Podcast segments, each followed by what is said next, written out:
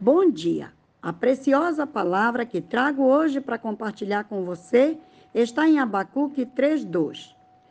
Aviva a tua obra, ó Senhor, no decorrer dos anos. Amém. Tema: avivamento. Sempre que os membros de uma igreja se reúnem para orar fervorosamente, falam em línguas celestiais, clamam com muita fé em favor de algo ou de alguém, chamamos isto de avivamento. Mas o avivamento do qual vamos falar é referente ao texto que acabamos de ouvir.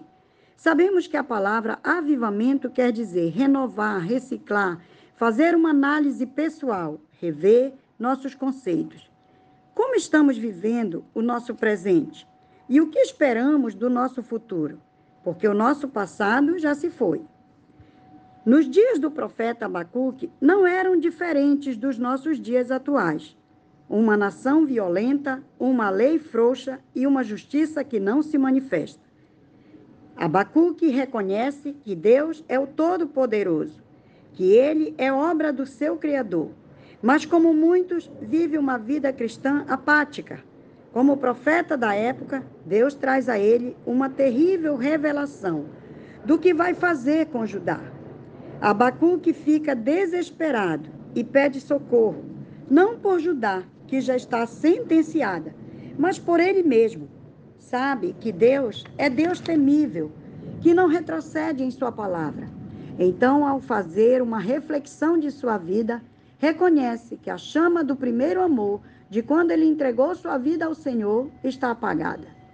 Que suas ações e atitudes não é mais de alguém que tira tempo e vive um relacionamento profundo e íntimo com Deus. Isso o deixa triste e envergonhado, porque Deus continua fiel, suprindo suas necessidades, enquanto que ele não é mais aquele homem cheio de Deus. Sua fé esfriou, sua comunhão cessou, suas esperanças não existem mais. Então ele pede uma nova oportunidade, pois seu desejo é voltar a viver uma vida genuinamente transformada em uma nova comunhão com Deus.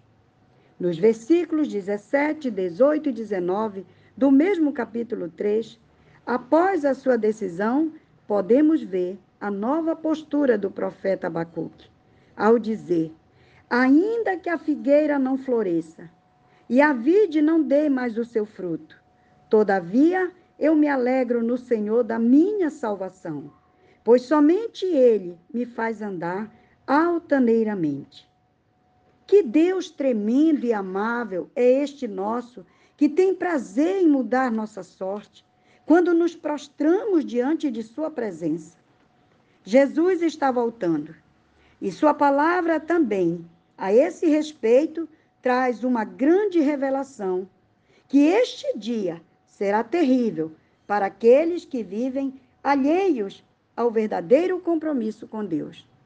Precisamos urgentemente mudar o caráter de nosso relacionamento com o nosso Senhor, de simples pedintes para servi-lo de verdade, com toda a intensidade de nossos corações, reconhecendo que somente Ele é Deus poderoso e rico em perdoar nossas fraquezas, que deseja se relacionar conosco como pai e filhos, pois somos nascidos de Deus, somos a noiva de Cristo, a qual Ele vem buscar que nossas preocupações não sejam em ouvir os noticiários e xingar aqueles que estão como os caldeus, impiedosos, prontos para a destruição.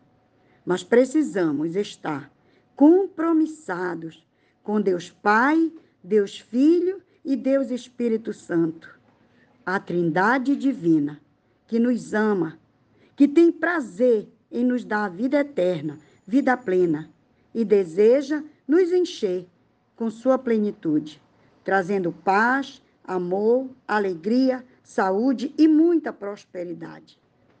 A crise do país e do mundo é a sentença deste século, e isto é só o começo do fim.